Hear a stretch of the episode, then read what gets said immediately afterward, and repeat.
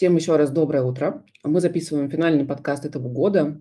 А, интересно, что мы записываем его 23 декабря 2023 года, и присутствует, с моей точки зрения, некоторая магия цифровая в этот день. Сегодня мы будем говорить про тренды на рынке труда, и я предлагаю сделать следующим образом. Мы разберем три отчета, которые показались максимально интересными. Один из них мы разберем достаточно подробно, я просто расскажу, там, что, какие цифры, какие выводы, какие тренды видят э, коллеги, которые создали этот отчет. И еще а, парочку просто достаточно поверхностно, просто чтобы посмотреть, какие есть тренды не только на рынке труда России, но и мировые тренды, и какие есть тренды в HR – это отдельное прям направление для анализа, когда исследуется, какие есть тренды внутри HR, и они напрямую связаны с тем, как эти тренды будут влиять на рынок труда и на э, соискателей в том числе.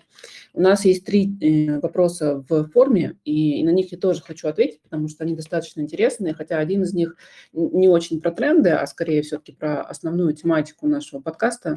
Но мне кажется, важно на него ответить, потому что следующий выпуск подкаста будет очень не скоро, в январе. Это достаточно такой длительный перерыв.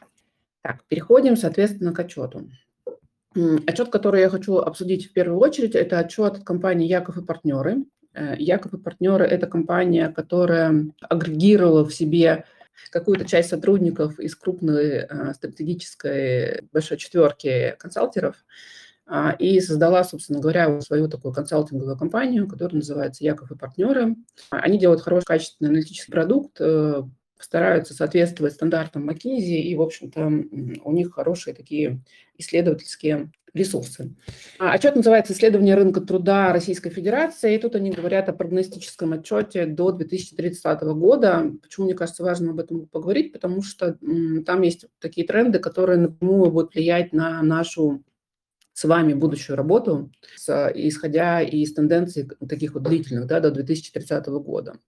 Отчет находится в открытом доступе, вы легко сможете его найти и, собственно говоря, самостоятельно почитать. Он достаточно просто написан, там нет каких-то сложных выкладок э, и расчетов, но а, общий тренд, а, который они замечают а, совместно с компанией HeadHunter, что количество публикуемых вакансий на первое полугодие 2023 года выросло очень и очень значительно. Они анализируют период с 18 по 23 год а, и показывают, э, что несмотря на те перетрубации, которые происходили и с миром, и с нашей страной, а, неуклонно количество вакансий росло с некоторыми провалами и потом возвратами. И на текущий момент соотношение между количеством вакансий и количеством резюме и активных резюме, тех, которые находятся в поиске работы, оно с очень серьезным разрывом идет. О чем это говорит? О том, что безработица, по большому счету, нам не светит. По-прежнему вакансий э, больше, чем э, предложений соискателей на рынке.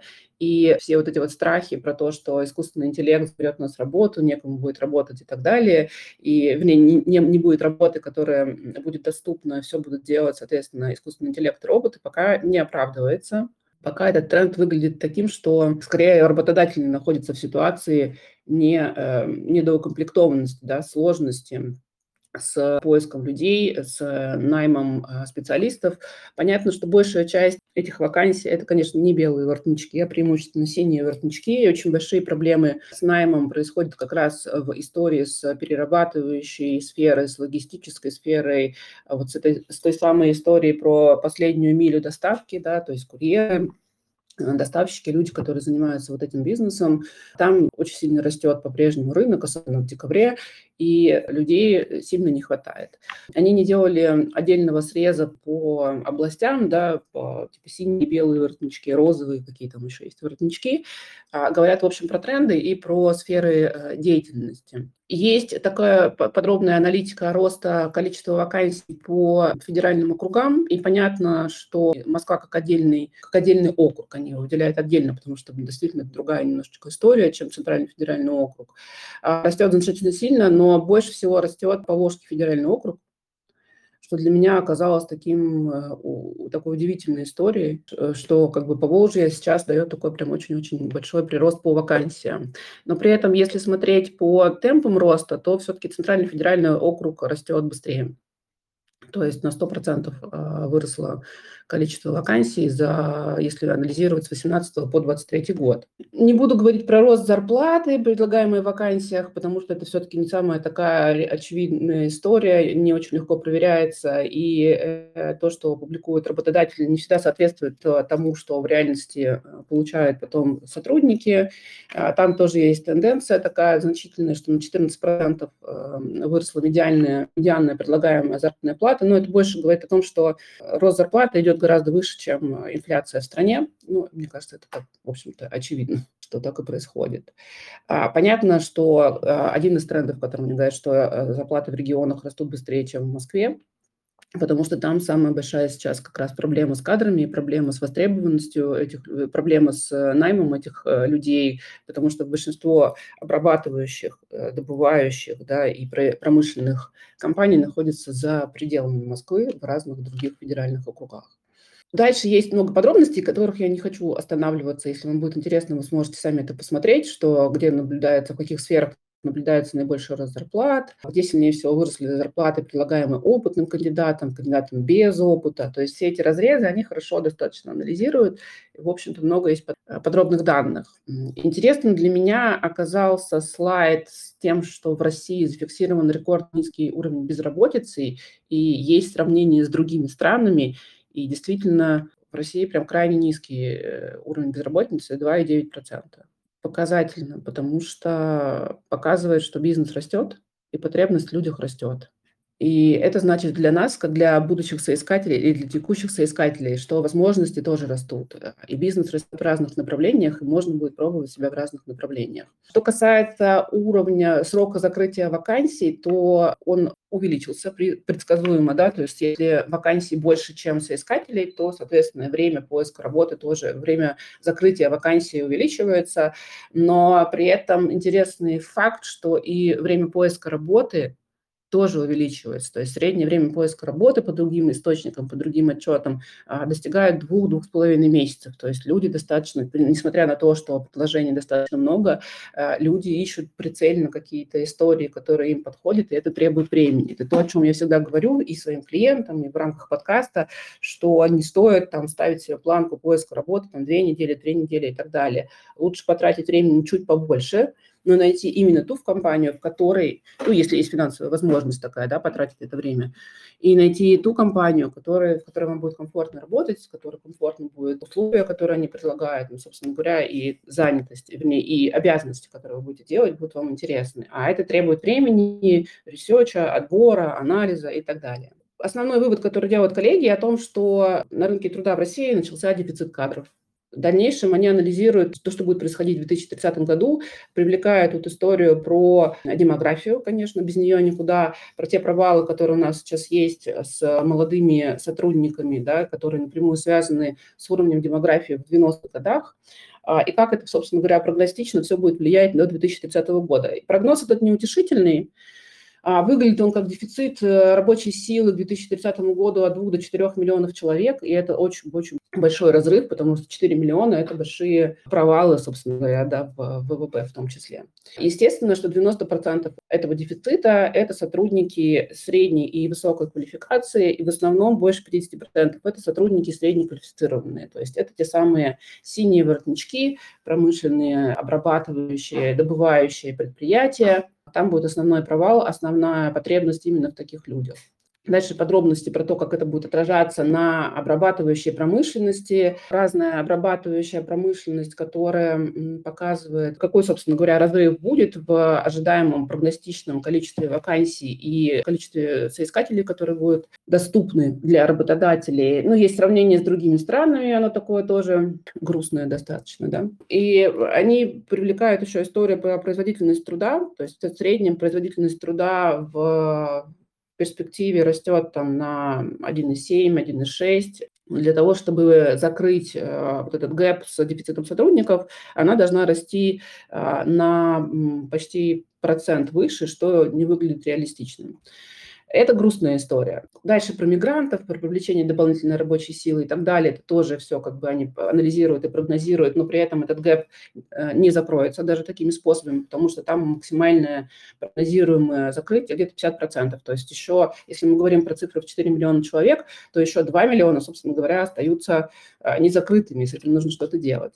Про прогнозы и предложения коллег можно поговорить поподробнее, но я бы не стала, потому что там все-таки достаточно стандартная история, то есть работать с вузами, популяризировать профессии э, средней квалификации, работать с профильными учреждениями, собственно говоря, э, искать э, дополнительные источники кадров. И вот тут как бы интересная история про то, что в качестве дополнительных источников кадров коллеги обозначают кандидатов из сложных категорий инвалидов, матерей с детьми, студентов, школьников на временную занятость и так далее неприятно видеть э, матерей с детьми в категории сложных, но это то, как вот э, консалтеры видят эту историю. Хорошая, наверное, информация то, что дефицит рынка труда будет вынуждать работодателей снижать требования, снижать свое стереотипное восприятие сложных категорий соискателей, и будет у мам с детьми, с моей точки зрения, больше возможностей, соответственно, искать работу и находить эту работу. И предполагаю, что работодатели будут все-таки более гибко относиться к присутствию на рабочем месте и больше будут идти в сторону именно удаленной занятости, если мы говорим про высококвалифицированных сотрудников, потому что, конечно, про среднеквалифицированных сотрудников, работающих на обрабатывающей, добывающей отрасли, тут про гибкую занятость речь не идет. Но я предполагаю тенденцию в заботу о том, чтобы эти сотрудники, мамы с детьми, студенты, школьники приходили в компании, и чтобы у них была дополнительная социальная помощь в виде заботы о детях, э, не знаю, там, дополнительного места для учебы, чего-то еще. И я думаю, что это прям история вполне реалистичная, потому что все тренды, которые я вижу, говорят о том, что мы, мы стараемся идти в сторону человекоцентричных компаний. То есть компании, которые прежде всего думают, конечно, о прибыли, а во вторую очередь думают о том, каково работать их людям, как э, сделать так, чтобы они чувствовали себя максимально комфортно на своем рабочем месте, настолько, насколько это позволяет производственные условия, для того, чтобы, конечно, увеличить производительность труда, увеличить включенность сотрудников, вовлеченность их, потому что вовлеченность – это прямое влияние, собственно говоря, на производительность. Ну, дальше какие-то меры государства и так далее. Что интересного я вижу в этом отчете? Дефицит, да, ну, HR говорят об этом достаточно давно, что, правда, вот эти вот демографические провалы, которые были в 90 90-х, ну и сейчас периодически проявляются, да, с тем, что снижается средняя рождаемость на семью, на одну женщину, э, дефицит рабочей силы будет. Но мне кажется, чисто мое мнение, ну, мне кажется, что оно подтверждается да, и другими какими-то трендами, что появление искусственного интеллекта как раз позволит нам увеличить производительность труда, в том числе в добывающей истории, в обрабатывающей истории значительно, как раз убирая вот ту рутинную, те рутинные операции, которые, на которые нужно большое количество людей. И, соответственно, роботизация – это тоже один из трендов, который идет в сторону обрабатывающих и добывающих историй, который, мне кажется, тоже существенно поднимет э, производительность труда.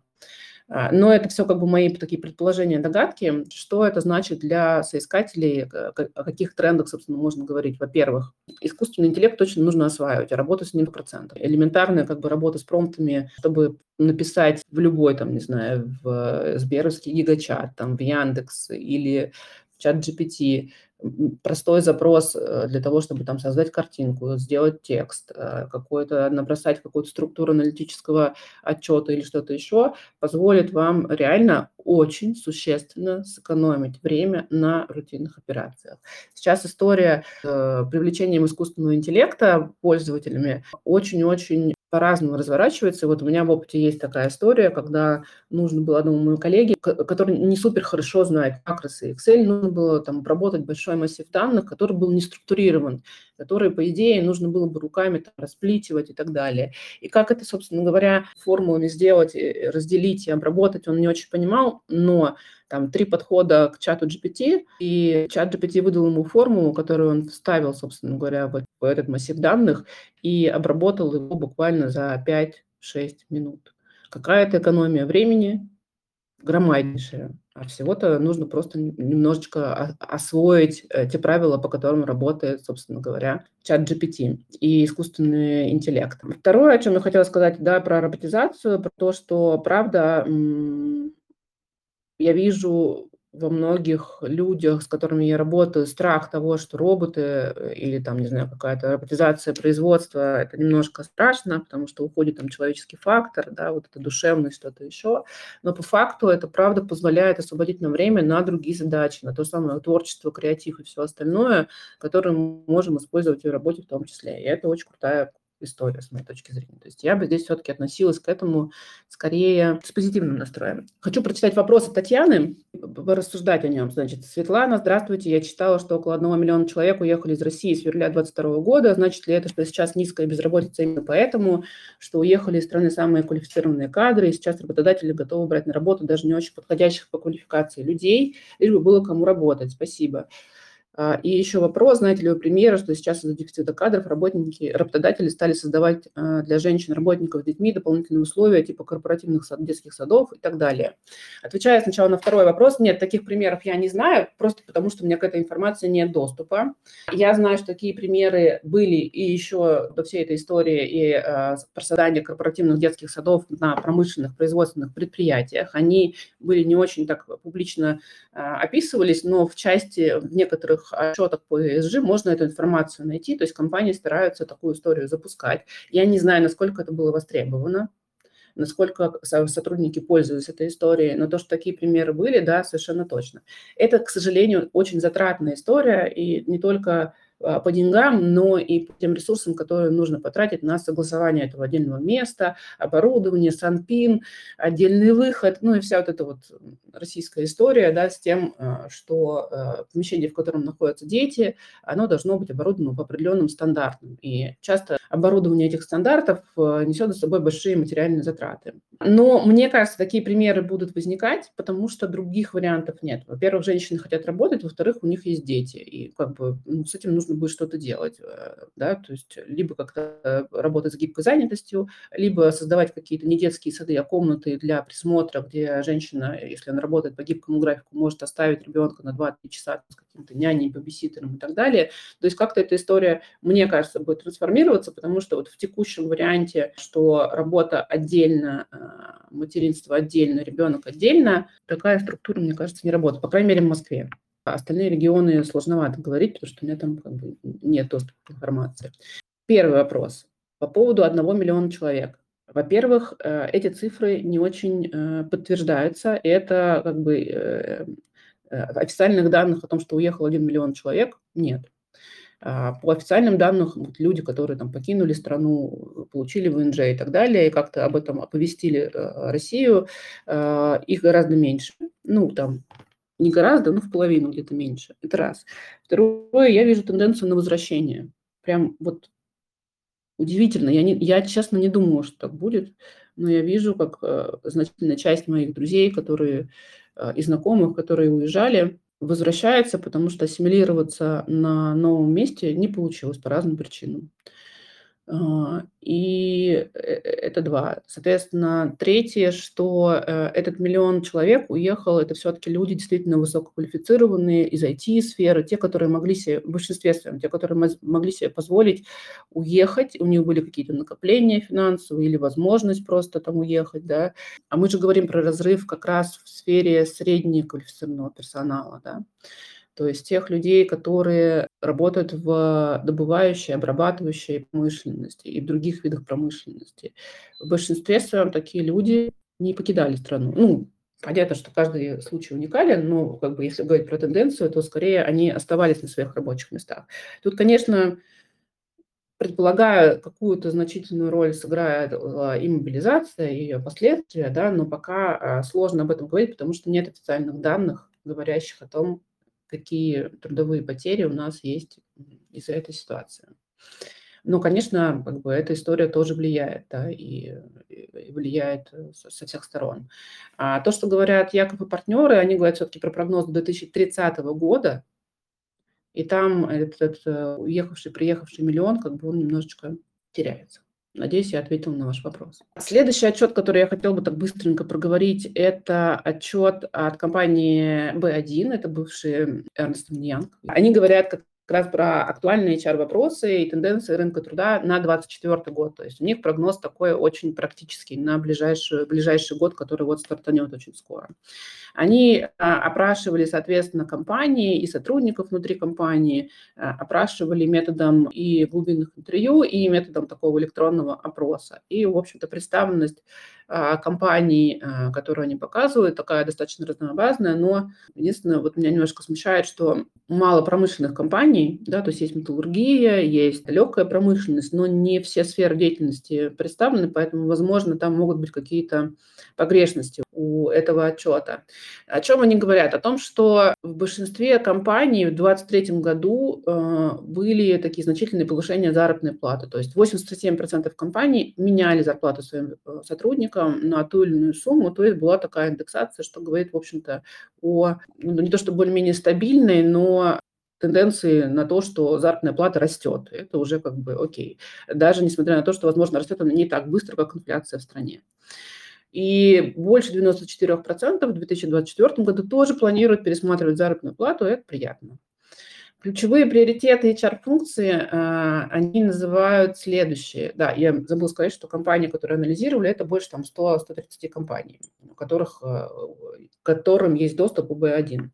И основной акцент, который они делают, на тренд, основной тренд, который они видят, это, соответственно, повышать заработную плату до конкурентного уровня важно переманивать сотрудников, да, поддерживать, соответственно, текущих сотрудников. То есть по-прежнему вот эта вот материальная мотивация для компаний является прям значимой историей, куда они смотрят. И мы потом посмотрим, а, как, как отвечали, соответственно, а, соискатели, кандидаты и сотрудники, и там тоже история про материальную мотивацию достаточно высока. То есть, как бы мы ни говорили про человекоцентричные компании, про важность, э, ценности и приверженность, э, в России есть такая тенденция. Почему я так уверенно говорю, что в России? Потому что есть аналитика по разным странам, и в России это действительно прям такая важная мотивационная часть, что материальная мотивация является одной из ключевых. Э, часто достаточно прям даже самой первой, собственно говоря, истории.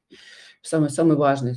Не ценностью, а именно мотивационным фактором. 56 36% компаний говорят о том, что они смотрят в сторону повышения уровня удовлетворенности сотрудников, для них это важно, они предпринимают там такие направленные усилия в эту сторону, говорят о повышении уровня производительности, снижении текучки, ну, дальше все это такое достаточно стандартное. Привлечение персонала более для высокого уровня укомплектованности и, соответственно, привлечение высококвалифицированных сотрудников. Ну, в общем, Ничего нового в этом нет. Интересным мне показалось факторы, влияющие на вовлеченность работников. И там вот интересная тенденция, что, судя по опросам вовлеченности, стресс, уровень стресса на рабочем месте на 47% более негативно влияет на сотрудников, на вовлеченность стресс на рабочем месте, то, о чем мы говорим, что когда, то, о чем я говорю, собственно говоря, постоянно, да, что думайте, смотрите, в какую компанию вы выходите, какой там уровень корпоративной культуры, какие там взаимоотношения, э, насколько вам комфортны те обязанности, которые вы будете выполнять, насколько вам комфортны те сотрудники, рядом с которыми вы будете работать. Потому что, правда, влияние стресса на вовлеченность и производительность супер большое, а на вашу личную мотивацию и физическое состояние еще больше, я думаю. На 21% негативнее влияет отлаженность рабочих процессов на вовлеченность, это тоже понятно. Ну и заработная плата как бы лидер, лидер всего. На, 50, на 35% влияет позитивно и на 34% влияет негативно. То есть там нужно быть аккуратным. И э, прикольно, что климат в коллективе влияет на позитивную вовлеченность сотрудников на, 50, 50, на 56%. То есть вот эта история, да, как бы уровень стресса на рабочем месте и климат в коллективе, они, в общем-то, синхронные. И это то, на что нужно смотреть э, HR и это то, на, что нужно смотреть, на что нужно смотреть соискателям. То есть какой, насколько вам климат в коллективе подходит, насколько вам комфортно там будет работать, потому что, правда, это супер важно. Так, про текучку мы говорить не будем, там все тоже, в общем-то, понятно. Инструменты, которые компании привлека, э, используют для привлечения персонала. Развитие бренда работодателя, и мы об этом тоже говорили, что надо смотреть, как представлены компании в социальных сетях, в, где-то в публичных источниках, в СМИ и так далее, о чем они говорят, что они, как они себя позиционируют, какой у них слоган, какая у них визуальная поддержка, потому что во многом вот эта информация тоже транслирует э, их корпоративную культуру да, и, и их ценности, которые есть внутри компании. Работает с производственной практикой э, студентов, привлекает, привлекает персонал из других регионов, к сожалению, здесь коллеги не увидели такую тенденцию, что привлекать сотрудников, соискателей из других категорий, да, вот с этих самых категорий а, мамы с детьми и тогда сложных, потенциально сложных категорий кандидатов, как сказали нам коллеги из Якова, Яков и партнеры. Тут такой тенденции не наблюдается, но я думаю, что она будет 100%, просто для этого должны быть немножко другая выборка компаний. Качестве мер нематериального характера для привлечения и удержания персонала. Тоже интересная история. 70% компаний используют или планируют использовать гибридные рабочие места для отдельных категорий сотрудников.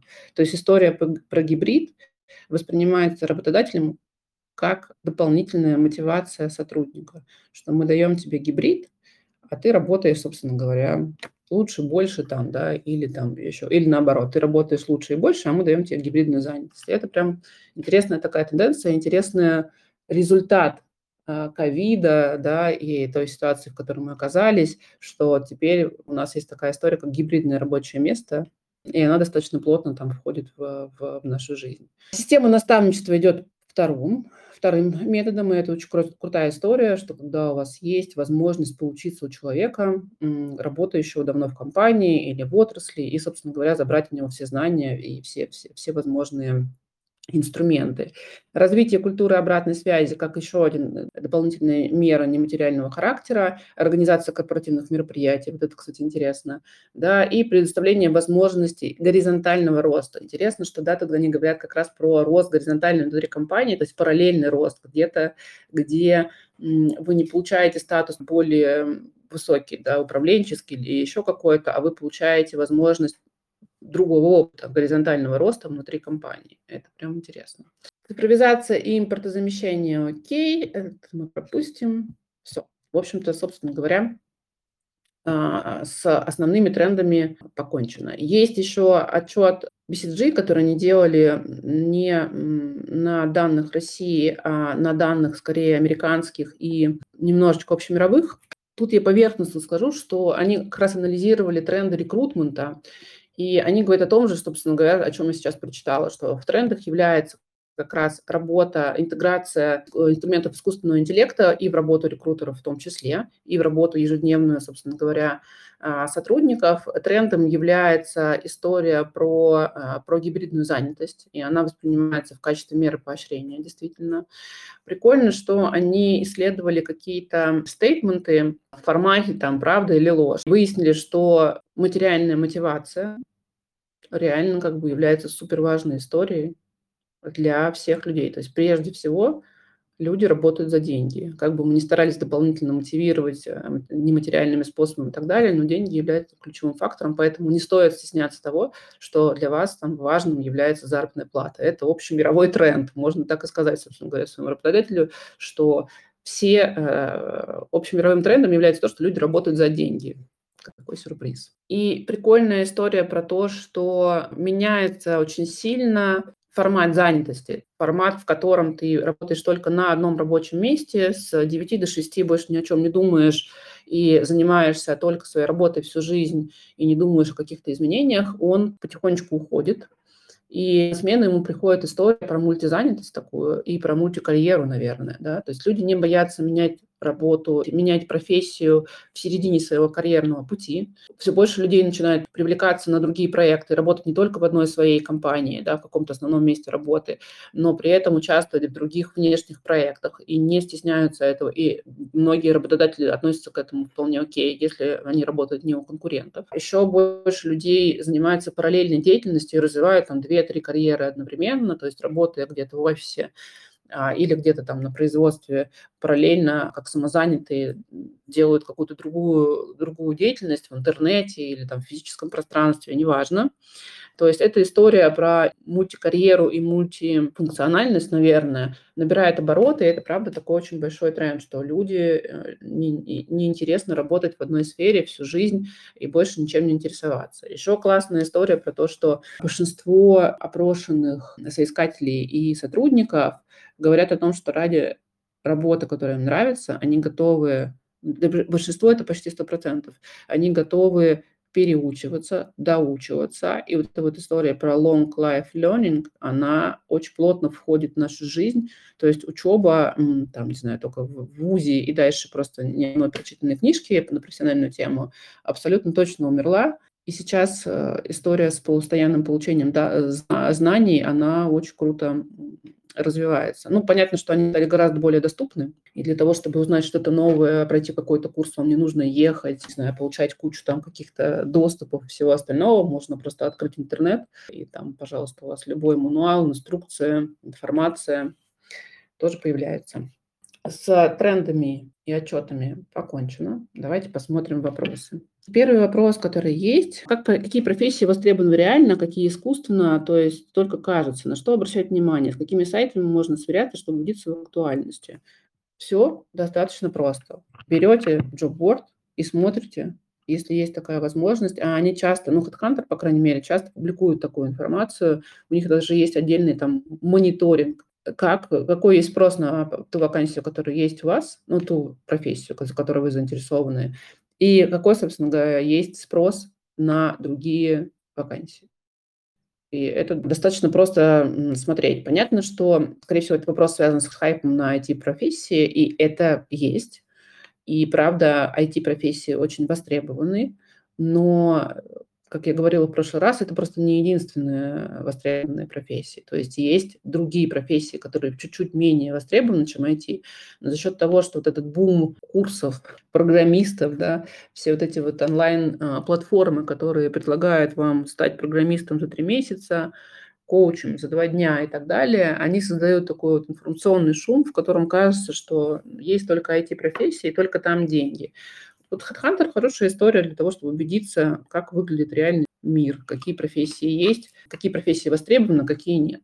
Но при этом нужно быть аккуратным, потому что если у вас есть какая-то узкая специализация, условно говоря, вот недавно у меня, я получила диплом корпоративного антрополога, и если я сейчас зайду на HeadHunter и поищу профессию корпоративного антрополога, я не найду ни одну потому что это такая кастомная, закрытая история, то есть этих людей не ищут в публичном пространстве. То есть надо смотреть еще, да, насколько у вас как уникальная, уникальная профессия. Второй вопрос. Тема про тренды актуальна. Особенно интересует сфера с удаленной или частичной занятостью, более-менее легким входом в профессию из декрета. Но это скорее не про тренды, вот тренды рынка труда, да, а тренды, тренды профессиональные. Ну, мы говорили об этом часто, что э, я бы не ставила вопрос так, что э, мне нужна сфера с удаленкой, частичной занятостью и с легким входом в профессию. Я бы ставила вопрос так. У меня есть какой-то опыт, я хочу такие-то какие-то водные, и исходя из того опыта, который у меня есть, и не обнуляя его, какие сферы я могу посмотреть. Тут, конечно, нужно понимать вашу конкретную ситуацию. Какой предыдущий опыт у вас есть, в каком регионе вы находитесь, есть ли у вас какие-то интересы, которые вы хотели бы реализовать в этой работе. Про более-менее легкий вход в профессию из декрета. Во-первых, вход в профессию из декрета или не из декрета, не важно. Уберем за скобки, потому что декрет никак как бы не влияет на легкость или сложность э, входа в профессию влияет наличие времени у вас, да, то есть если у вас ребенок маленький, то, конечно, времени будет меньше, и возможностей, собственно говоря, легче войти в профессию будет тоже чуть поменьше. Легкие для входа в профессию, мне сложно так сказать, честно говоря, потому что в каждой сфере есть более легкие профессии, да, менее, менее легкие профессии. Условно говоря, тестировщиком в IT не супер сложно но тоже требует времени. Или, там, не знаю, рекрутером, помощником рекрутера. Это тоже достаточно легкий вход. Да, берут людей без опыта, с хорошими коммуникативными навыками, да, и с хорошими поисковыми навыками. Это, в общем-то, несложно. То есть любую какую-то базовую профессию, если она не связана, там, не знаю, с физикой, химией, какими-то жесткими ходами, в любую профессию без жестких ходов можно войти достаточно легко. Вопрос в том, что это вы входите на базовую базовый уровень, да, и там совершенно другие уровни заработных плат, которые, возможно, вас не устроят, и нужно будет там какое-то время работать в этой профессии за эти деньги для того, чтобы выйти на, в будущем на более там, перспективные финансовые условия. Следующий вопрос от Алены, и он как раз не совсем по теме нашего сегодняшнего подкаста, но при этом я бы хотела на него ответить. Хочу найти позицию тем лида удаленно, так как живу в другой стране, но сомневаюсь в достаточном опыте. Проработал в роли э, тем лида 6 месяцев до сокращения компании. Есть ли смысл идти на позицию ниже, если нет уверенности, что будет возможность повышения до интересной мне роли? Во-первых, надо понять, какие у вас финансовые условия, можете ли вы себе позволить а, проработать там 6-7 месяцев а, в более, с более низкими финансовыми условиями или там, не знаю, эти 6 месяцев посвятить поиску работы, которая вас интересует? Если финансовые условия окей, то я бы попробовала все-таки сначала поискать э, позицию тим лида, потому что 6 месяцев – это вполне себе нормальный опыт. Он не суперустойчивый, но для начального уровня входа входов в тимлида вполне себе. То есть вы знаете какие-то базовые истории, которые тимлид делает, у вас есть какие-то управленческие навыки в руках, я предполагаю, да. А, и я бы попробовала все-таки начать с поиска вакансии тимлида, и если там через пару месяцев вы поймете, что отклик низкий, или у вас не поход... вы дальше первого собеседования не двигаетесь, или что-то еще, можно посмотреть позицию с понижением. Но сам вопрос, который вы формулируете, есть ли смысл идти на позицию ниже, если нет уверенности, что будет возможность повышения до интересной мне роли? Ну, тут ответить можете только вы. Если вы готовы а, работать в компании, где потенциально не будет у вас повышения, и работать достаточно долго, и испытывать вот эту вот всю историю про то, что мне неинтересно, стресс давит и так далее, если чувствуете себе уверенность что справитесь с этим? Ну, можно, конечно, но я бы не стала. Чисто вот из моей позиции я бы не стала. По моему опыту все вот эти вот э, компромиссы, когда ты идешь, ну, это не компромиссы, наверное, да, а когда ты сдаешься и идешь на более низкую роль, где не понимаешь, чем ты будешь, ну, что, что у тебя будет там какое-то развитие, что-то еще, это всегда очень негативно влияет на самооценку, на восприятие реальности. Если есть возможность подождать подольше, поискать ту позицию, которая вам интересна, просто сделайте этого. И если возможности нет, и деньги нужны уже сейчас, значит, идите на ту работу, которая есть сейчас. Но с прицелом, что вы будете искать там следующую, как только более-менее подкопите финансовый ресурс. А, я всегда за то, чтобы идти, ну, не бежать от чего-то, а идти к чему-то. То есть идти к той цели, которая у вас есть, или к тому работодателю, который вам интересен. Как бы побег э, от безысходности тоже имеет право на жизнь, но в случае, как бы, правда, если у вас нет других вариантов. Лучше все-таки в голове держать цель, что я иду к тому-то и ищу компании, которые меня к этому переведут, собственно, или где я хочу это реализовывать. А, попробуйте. И потом я всегда рекомендую, если не чувствуете уверенности, если предполагаете, что провалитесь на собеседование, возьмите одну-две консультации карьерного консультанта. Правда, просто отрепетируйте сделайте самопрезентацию, проговорите все возможные подводные вопросы, на которых вы можете споткнуться. Просто сделайте себе репетицию вот той, той ситуации, в которой вы чувствуете себя неуверенно. И вперед. У нас в есть вопрос от Юлии. Мне бы хотелось обсудить, почему сейчас есть довольно сильный перекос в зарплатах в некоторых профессиях. Поясню, что на позиции финансового директора в регионах сейчас предлагают зарплату меньше, чем 5 лет назад. Для меня это удивительно, потому как опытные финансисты вроде бы не потеряли свои ценности для компании, но тем не менее зарплаты у них стали ниже на 30%, чем 5 лет назад. Как правильно быть с этим моментом? Не хочется соглашаться на более низкую заработную плату или зарплату в серой зоне. Надо смотреть, Юль, это как бы сложная история, потому что вы говорите про регионы в целом и делаете такой общий вывод, что на 30% стала зарплата ниже во всех регионах. Вполне возможно, что она стала ниже конкретно в вашем регионе. И это связано с тем, что произошли какие-то промышленные изменения или какие-то другие изменения рынка труда в конкретно вашем регионе. Потребность в финансистах упала. Конечно, опытные финансисты не потеряли свои ценности, но, возможно, рынку они особо не нужны в вашем конкретном регионе, и поэтому, собственно говоря, и падает заработная плата. Надо это просто посмотреть повнимательнее. Перекос в зарплатах есть всегда, потому что, ну, как объяснить, э, есть потребность, да, у рынка есть потребность.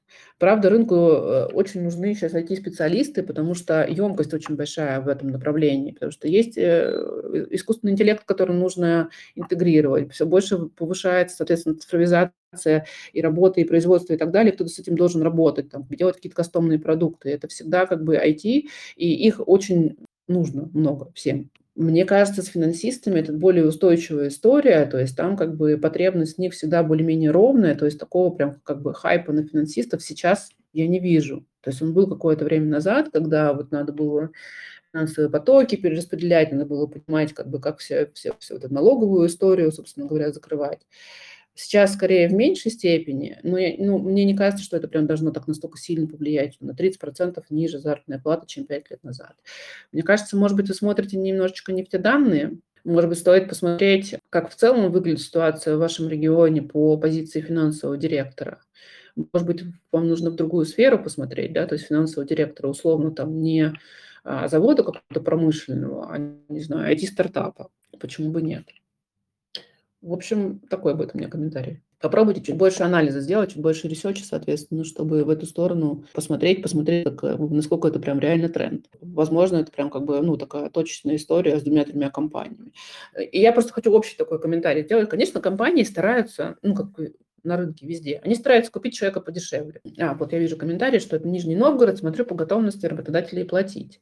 Мне кажется, это странно, потому что в Нижнем хороший уровень э, бизнеса, и, по идее, там такой ситуации не должно быть. Вижу еще один комментарий от Юли, что по заявленным вакансиям ЗП и по итогам поиска за последние 4 месяца. Мне вот сложно сказать, потому что, потому, что, потому что я вижу, как бы Нижний достаточно хорошо развивается, и, по идее, там таких перекосов быть не должно. Могу предположить, что что это связано со сферой, как я уже говорила, надо посмотреть, да, возможно, вам нужно в другую сторону просто посмотреть.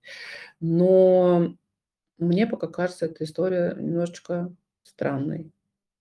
Не могу вам объяснить, почему так происходит. Надо прям разбираться, посмотреть. Может быть, потому что еще одна гипотеза есть, да, может быть, потому что ушло, а, ушла большое, большое количество компаний иностранных, и то, за что им платили иностранные, э, финансовым директорам платили иностранные компании, там для многих компаний сейчас не востребованы. И за счет этого упала заработная плата, да, потому что часть навыков не нужна на текущий момент. Но это только гипотеза, надо смотреть, проверять. Удачи вам, Юля, в поиске работы. Возможно, действительно, нужно будет чуть побольше, там, собственно говоря, посмотреть, э, по поискать компанию, которая будет соответствовать вашему уровню заработной платы да, и вашим ожиданиям. Хорошо. На этом тогда поздравляю вас с наступающим Новым годом. А, завершаем а, этот сезон подкаста и запустим новый сезон уже в 2024 году. Если у вас есть какие-то пожелания к нашему подкасту, или вы хотите от, раскрыть какую-то тему там точно, да, вот как с трендами условно было, или там понравилась наша история, когда два консультанта обсуждали вопросы, а, пишите в комментариях под постами, посвященными подкастам, я все их читаю, будем агрегировать, смотреть, и, возможно, как-то там поменяем формат нашего подкаста, потому что, мне кажется, больше, больше полутора лет мы его пишем, и пора уже что-то новенькое внести. Хороших всем новогодних праздников, с наступающим Новым годом и до встречи в 2024 году.